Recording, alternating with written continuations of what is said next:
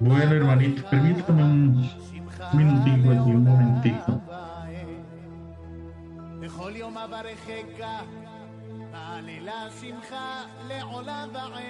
Les invito a leer, vamos a ir a la palabra del Señor. en el libro de Génesis. Libro de Génesis capítulo 4 versículos 1 al 7. Génesis 4, 1 al 7. Dice la palabra del Señor en el nombre del Padre, del Hijo y del Espíritu Santo. Conoció Adán a su mujer Eva, la cual concibió y dio a luz a Caín, y dijo, por voluntad de Jehová he adquirido varón.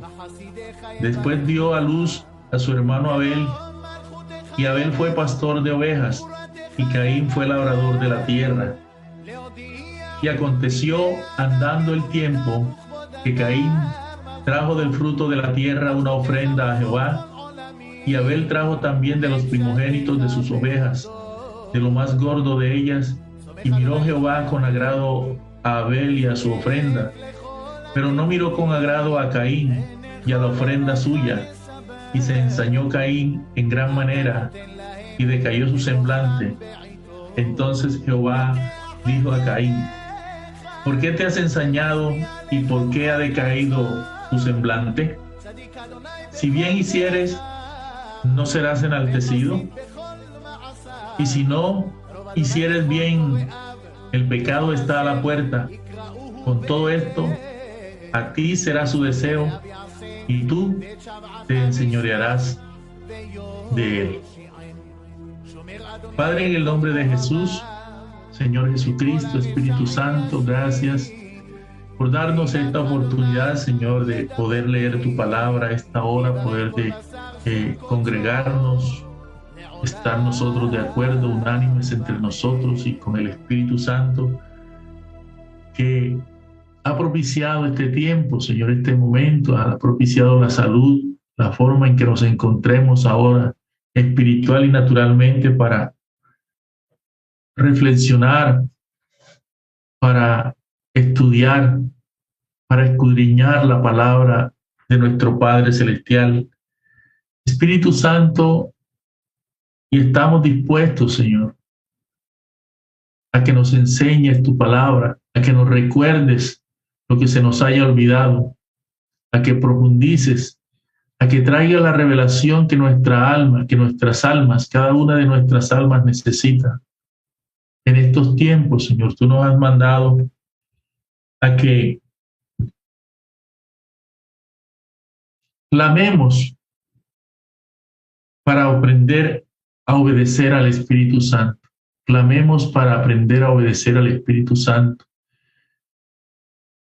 Porque si tú, Señor Jesucristo, necesitaste diariamente, permanentemente la guía del Espíritu Santo, cuánto más nosotros, tú que eras y eres Dios, el Hijo unigénito del Padre, que descendiste del cielo, que viniste a entregarte por nosotros.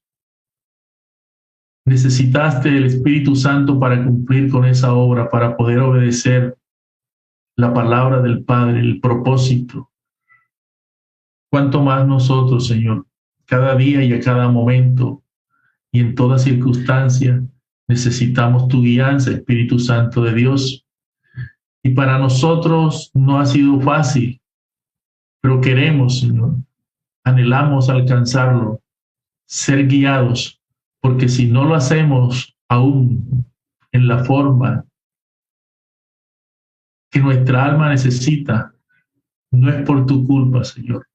Ha sido por las muchas oposiciones, Señor, que traemos en sí mismos y que también externamente el enemigo a través de sus demonios, a través del mundo, a través de aún de las circunstancias, ha puesto delante de nosotros para que no lo alcancemos.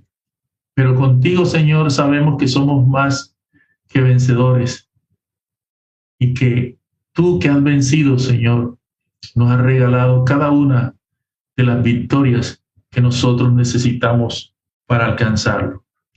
Gracias, Espíritu Santo de Dios. Gracias, Señor Jesucristo. Gracias, Padre Jehová. Esta, hermanitos, es la instrucción número nueve. Me salté la ocho, no porque la vayamos a dejar, sino porque qué bueno,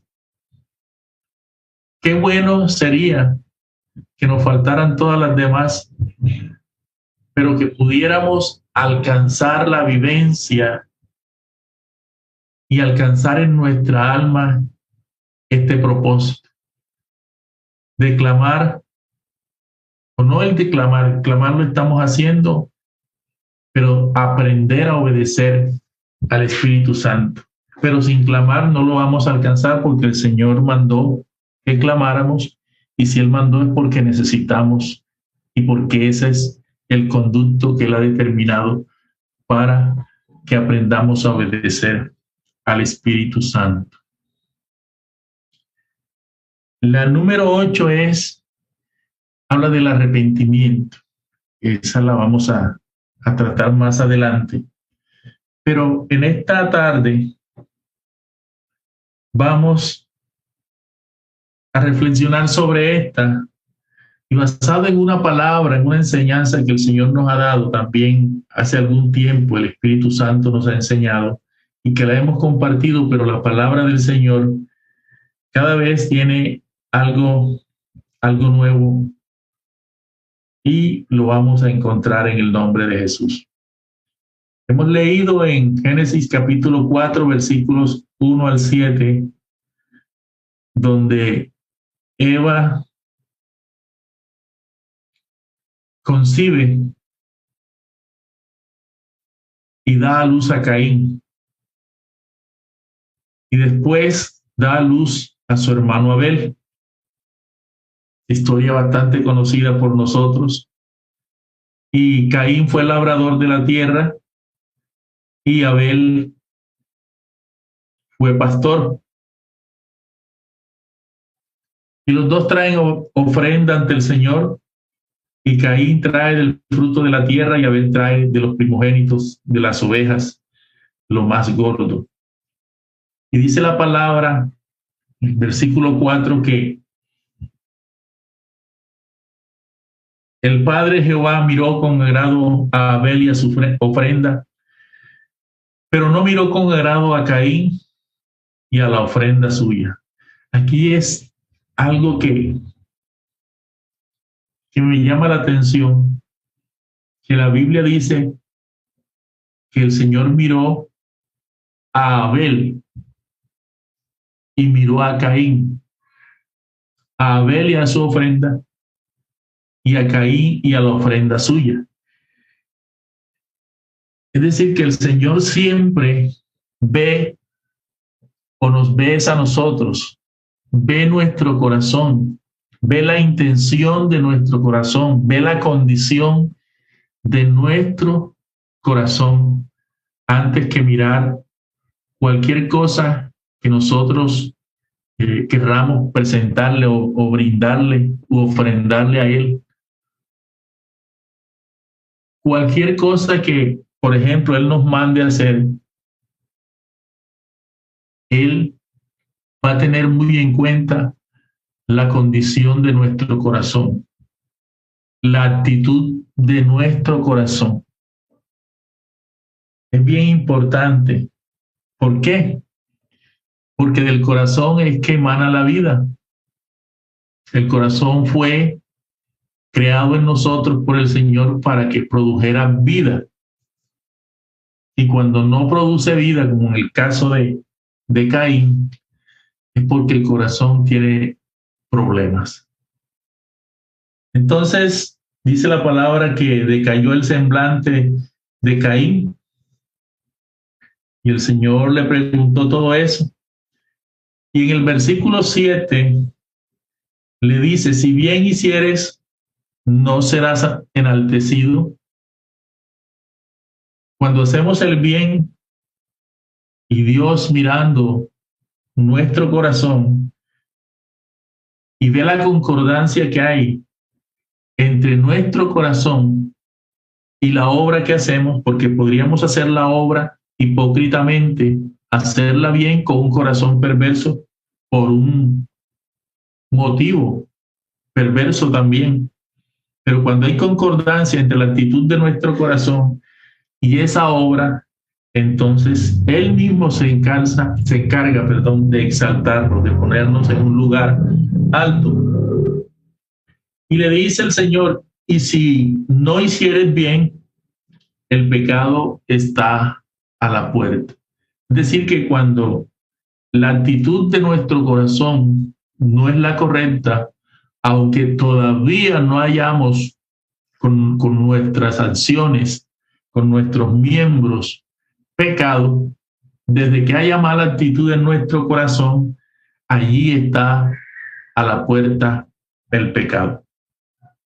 Porque del corazón es que salen los buenos y los malos pensamientos. Si salen buenos, por eso el Señor nos manda a pensar siempre todo lo bueno, todo lo santo, todo lo puro, todo lo amable, todo lo que es bueno, todo lo que es digno del Señor. Entonces le decía el Señor a, o le dijo el Señor a, a Caín, si bien hicieres, no serás enaltecido, y si no hicieres bien, el pecado está a la puerta. Con todo esto, a ti será su deseo, y tú te enseñorearás de él. Es decir, que Caín no estaba obligado por el pecado no era esclavo del pecado en ese momento. Tuvo toda la posibilidad de decir, no voy a seguir adelante con esto que siento en mi corazón, pero fue su decisión hacerlo. Él pudo enseñorearse del pecado y no cometerlo, pero no lo hizo.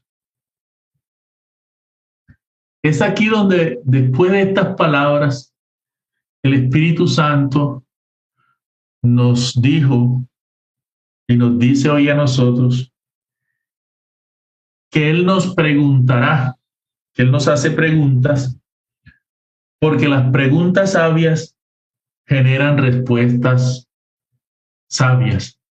Las preguntas sabias generan respuestas sabias.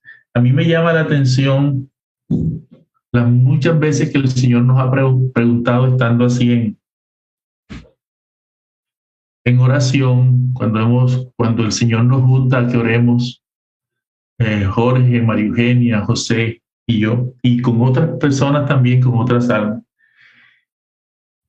Y, y, y las preguntas que hace el Señor, yo les noto una característica, y es que son muy sencillas